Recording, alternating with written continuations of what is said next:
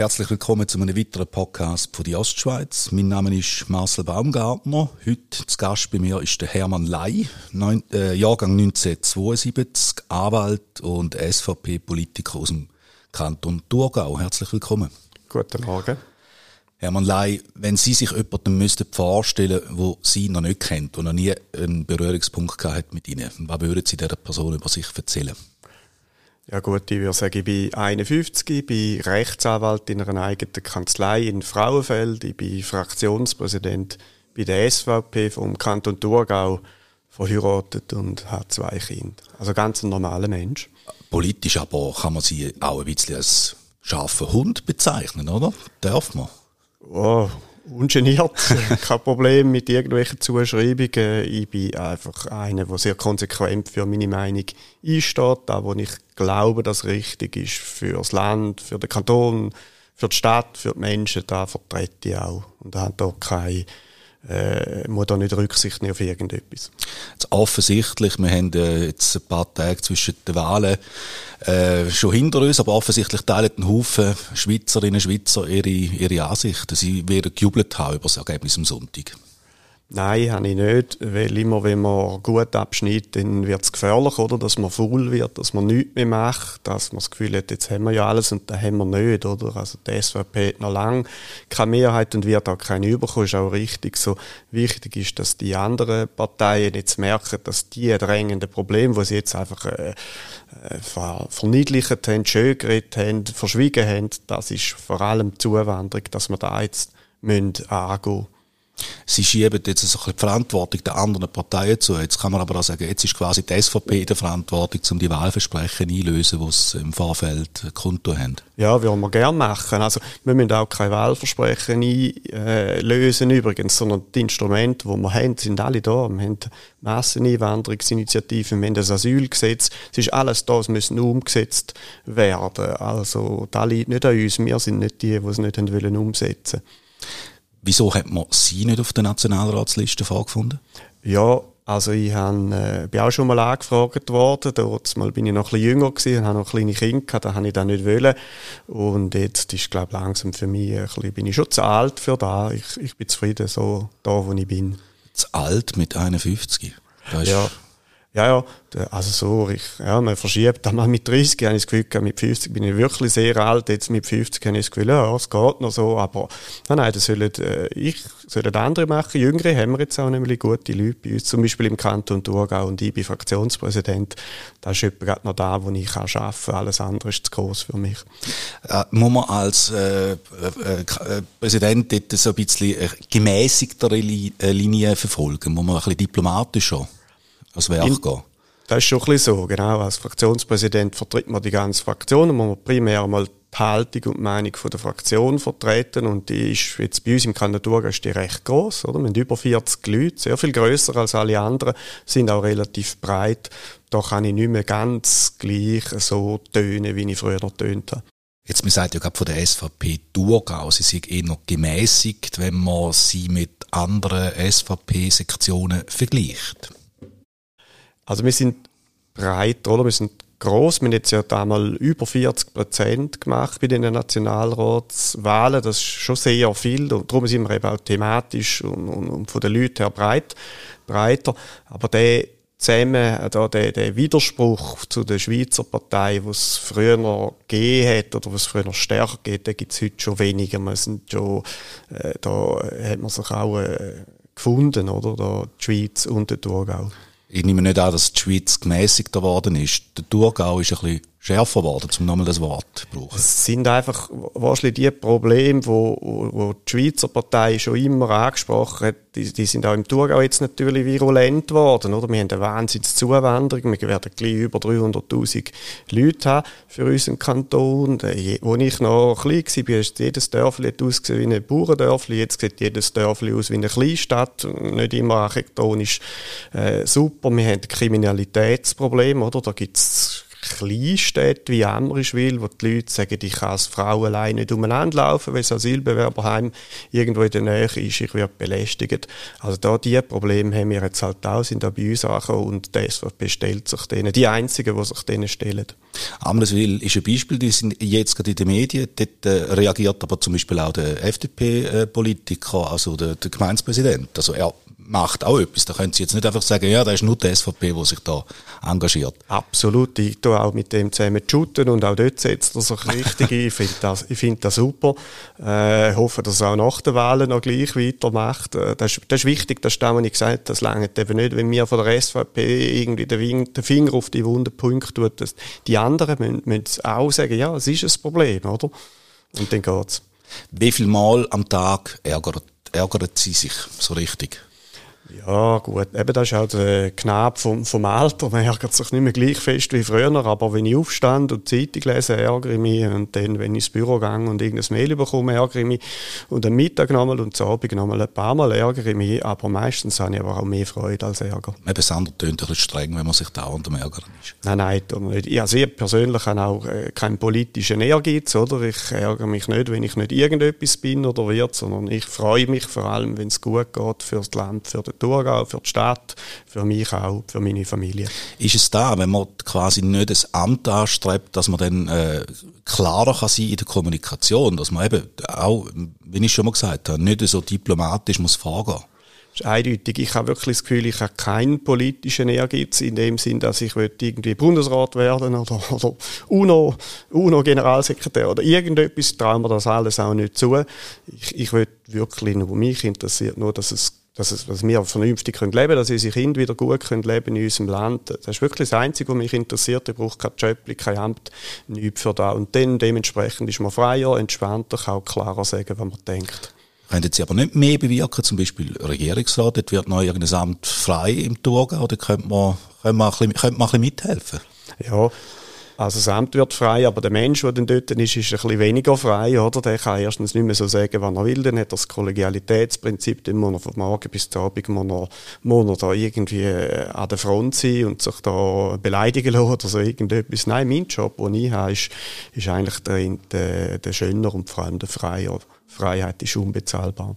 Welcher diplomatische Mensch wird diesen Job bekommen? Ja, also bei uns es werden ja zwei Jobs frei, zwei ja, Regierungsrat, ja. äh, zwei Frauen, die aufhören. Tendenziell mögen es auch wieder zwei Frauen leiden oder mindestens eine. Auf der anderen Seite muss man schon auch sagen, es sollte eigentlich der Beste oder die Beste dort äh, gewählt werden. Bei uns läuft jetzt, äh, wir, wir im Gegensatz zu anderen sind eine Partei, die relativ frei ist, wo Mitglieder frei ist, wo die Entscheidfindung auch frei ist. Der Prozess läuft bei uns eher schon jetzt. Aber Sie haben sicher irgendwelche Namen im Hinterkopf. Die wollen Sie jetzt einfach nicht sagen. Ja, eben, ich will da gar nichts sagen, um nicht da irgendwie sagen, ja, nur die und die und die kommen in Frage, aber sie werden ja auch sonst noch Namen genannt, oder sind die zum Beispiel die Damen, die kandidiert haben als im Nationalrat und gute Resultate gemacht haben, da wären sicher sicher alles gute Kandidatinnen. Und dann gibt es auch noch ein paar Männer, die in Frage könnten kommen. Aber da muss man sich dann entscheiden, will man weil wir äh, zwei Frauen schicken in die Auswahl. Also wir werden wahrscheinlich eine Auswahl schicken an die Delegiertenversammlung und da werden wir dann schauen, was wir da machen. Ihr habt bei euch auch äh, ja, weibliches Personal, kann man sagen. Das ist bei den St. Galler ein bisschen äh, anders. Dort haben wir zum Beispiel fünf Nationalräte, alles Männer. Was macht ihr besser? Ja, ich weiss, ja, finde es noch lustig, dass wir wie der SVP jetzt quasi einen Frauenüberschuss haben, oder, wo zur Verfügung steht. Ja, wir haben uns auch bemüht, die zu fördern, da zu schauen, zu identifizieren, Talent und, und die da reinzunehmen. Das war ein bisschen mutig gewesen, jetzt die Listen, oder, wo, wo eigentlich ein Haufen Frauen drauf sind, die zum Teil nicht einmal so richtig gut schon bekannt sind, aber es hat sich ausgezahlt. Haben Sie mit dem, äh, mit der Sicherung von dem dritten Sitz gerechnet? Also es ist ja und nein. Am Anfang, wo die, unsere Listenverbindung mit der Radio nicht stand ist, leider nicht stand ist, habe ich gedacht, das ist absolut unmöglich. Wie können wir die 4%, da hat man so gesagt, etwa 4% müssen wir, da können wir nicht aus eigener Kraft stemmen. Und äh, relativ lang habe ich auch gedacht, es ist so. Aber lustigerweise, seit etwa zwei, drei Wochen habe ich etwas gehabt, was ich sonst nie habe, nämlich ein Bauchgefühl. Oder Weil ich habe hin und wieder ein Bauchgefühl, aber ich höre nie aufs Bauchgefühl. Und mein Bauchgefühl äh, hat mir gesagt, wir behalten den dritten Sitz. Da habe ich also sehr vielen Leuten auch gesagt. Er hat gesagt, ich habe ein Bauchgefühl, aber es ist nur aufs Bauchgefühl. Ich habe ja keine Zahlen, ich weiß es nicht besser als die anderen. Ich glaube, der Sitz, den werden wir behalten. Und so ist es jetzt rausgekommen. Da hat mich gefreut, ob es jetzt an meinem Bauchgefühl liegt oder nicht, weiß ich nicht. Aber äh, äh, am Schluss habe ich damit gerechnet, ja. Wie, wie geht's jetzt weiter? Was, also was sind jetzt, wir haben schon ein bisschen Themen angetönt und so, aber äh, die SVP muss sich auch noch ein bisschen breiter thematisch aufstellen. Was sind neben der Zuwanderung für Sie die, die Kernthemen? Es kommt ein bisschen darauf an, wie wir, sehen wir es kantonal, sehen wir es national. National haben wir zum Beispiel Krankenkassenproblem, wir haben ein Wohnungsproblem, das sind Sachen, wo wir, wo wir angehen müssen beides auch mit der Zuwanderung zu tun. Nicht nur, aber auch, muss man auch sagen. Im Kanton Thurgau sind die Probleme ein bisschen anders gelagert. Wir können nicht Sachen lösen, die der Bund muss lösen muss. Bei, uns haben wir im Kanton, äh, laufen wir langsam ein kleines finanzielles Problem rein, oder? Und da wissen wir nicht so genau, wie wir das können lösen. Wir haben jetzt ein paar gute, mit sieben fette Jahre vielleicht nicht gerade sieben, aber ungefähr so. Und jetzt kommen ein paar magere. Da ist etwas, was uns im Kanton Thurgau beschäftigen wird. Was Sie jetzt nicht angetönt haben, ist äh, das Klima, wo man ja eigentlich hat es geheissen, dass es beschäftigt die Bevölkerung. Jetzt sind aber die Grünen abgeschifft. Ähm, ist das ein Hype? Oder, oder wie, wie gehen Sie mit dem Thema um? Ja, ist sicher ein Hype. Aber wir müssen es auch ernst nehmen, dass, äh, wenn es eine Klimaerwärmung gibt, es gibt auch Leute, die sagen, es sei nicht so, oder es sei normal, oder sei nichts mit dem CO2 zu tun. Aber sicher ist sicher, da müssen wir etwas, müssen wir etwas machen. Mir ist die Natur, mir ist die Umwelt, mir ist die Heimat am Herzen. Da müssen wir schauen, wie können wir da den CO2-Ausstoß verringern. Äh, brauchen wir mehr Strom da müssen wir wahrscheinlich zurückkommen wieder zu den Kernkraftwerken. aber da haben wir auch schon lange gesagt, aber man hat es halt nicht wollen hören. Es nützt nichts, Windrädchen mit Windrädchen die Landschaft zu verschandeln. Das bringt überhaupt nichts. Das sind die Kathedralen der Klimareligion. Wir brauchen zurück zur Kernkraft. Das ist das Einzige, was uns da helfen kann in diesem Bereich. Was löst es bei Ihnen aus, äh, wenn sich äh, Klimaaktivisten auf die Straße kleben? Ja, ich habe eigentlich Freude, wenn so junge Leute sich für irgendetwas einsetzen äh, und sagen, das ist mir wichtig und die Zukunft ist mir wichtig. Das ist eigentlich etwas Positives. Hingegen, die Leute sagen, und das ist sehr problematisch, die sagen, mir, uns interessiert es nicht, was die Bevölkerung meint, uns interessiert es auch nicht, was die Regierung meint, sondern wir zwingen sie dazu. Und das ist zum Handeln so. Also, der demokratische Prozess interessiert uns nicht, wir haben keine Zeit und so für das. Und das ist etwas ganz Gefährliches, das ist totalitär und da muss man sich sofort äh, verabschieden von so Ideen, das, das geht nicht, das zeigt eine schlechte Gesinnung, eine schlechte Ausbildung auch, wenn man dann nicht erkennt, dass es so nicht geht. Jetzt sind Sie Anwalt. Wie sieht es mit der rechtlichen Seite aus bei dem Ganzen? Ja, das, das kann zum Beispiel den Tatbestand der Nötigung erfüllen und gehört die Leute auch bestraft. Und äh, das ist auch etwas, wo wir natürlich, also eindeutig, oder? Wenn Rechtsextreme würden sich auf die Straße kleben und sagen, wir, wir, gehen erst weg, bevor die Ausländer ausgeschafft sind, dann würde auch keiner sagen, ja, es sind noch flotte Leute und so, wir lassen es. Aber äh, in Zürich jetzt einen Richter gegeben, oder? Der gesagt hat, ich werde die nicht äh, verurteilen, per se nicht, oder? Und da finde ich extrem problematisch, oder? Wenn so, so Tendenzen, so totalitäre Tendenzen bis in die Justiz raus äh, gifteln.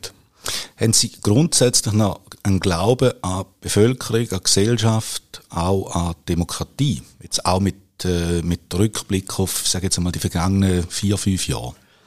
Absolut, ja, vielleicht absolut muss man dann noch ein bisschen relativieren. Ich glaube, Demokratie ist wirklich ein extrem erfolgreiches Prinzip. Das sieht man gerade auch in der Schweiz, die halbdirekte Demokratie, die wir hier haben.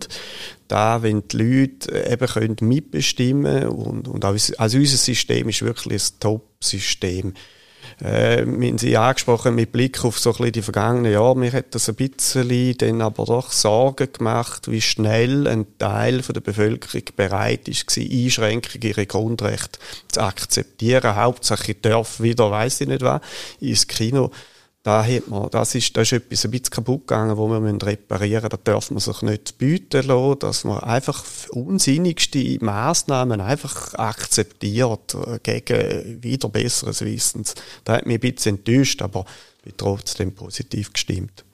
Äh, Sie verschaffen sich ja häufig auch ein bisschen Luft in den sozialen Medien, Leserbriefen oder in Kommentarspalten.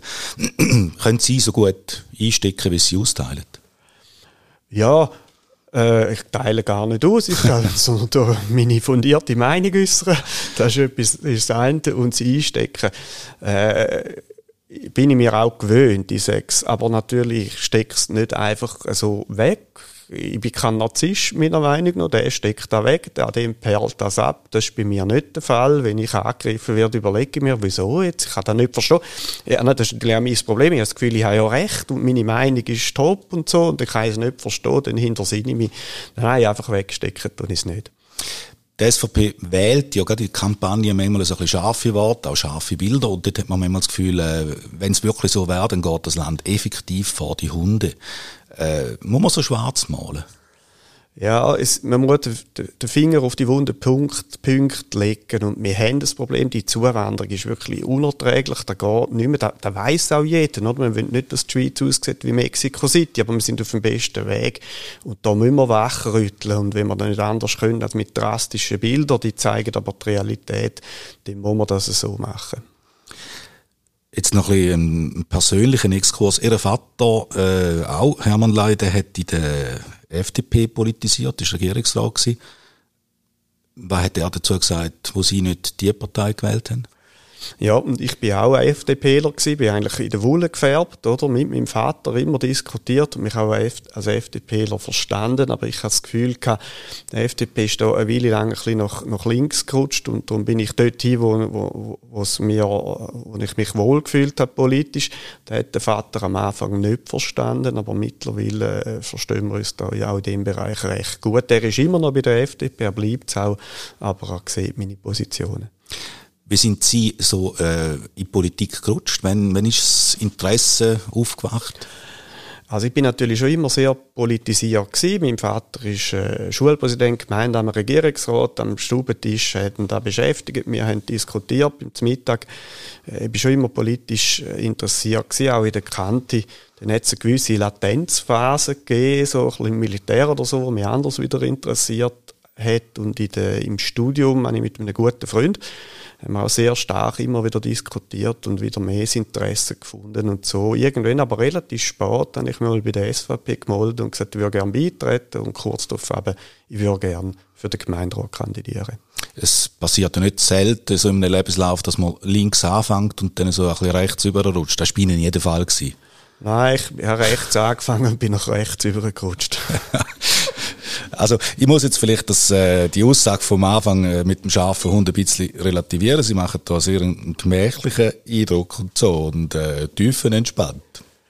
Ah ja, ja, tiefenentspannt bin ich schon eben, wie gesagt, weil ich habe nicht, ich muss nicht, jetzt auch mit dem Interview muss ich mir nicht überlegen, uh, werde ich jetzt da noch Nationalrat, Regierungsrat, Bundesrat oder UNO Generalsekretär, sondern ich sage einfach da, wo ich denke und da lebt sich auch tiefenentspannt, wie man das machen kann. Das ist doch schön, das hört man gern und äh, führt man auch gerne so ein Gespräch.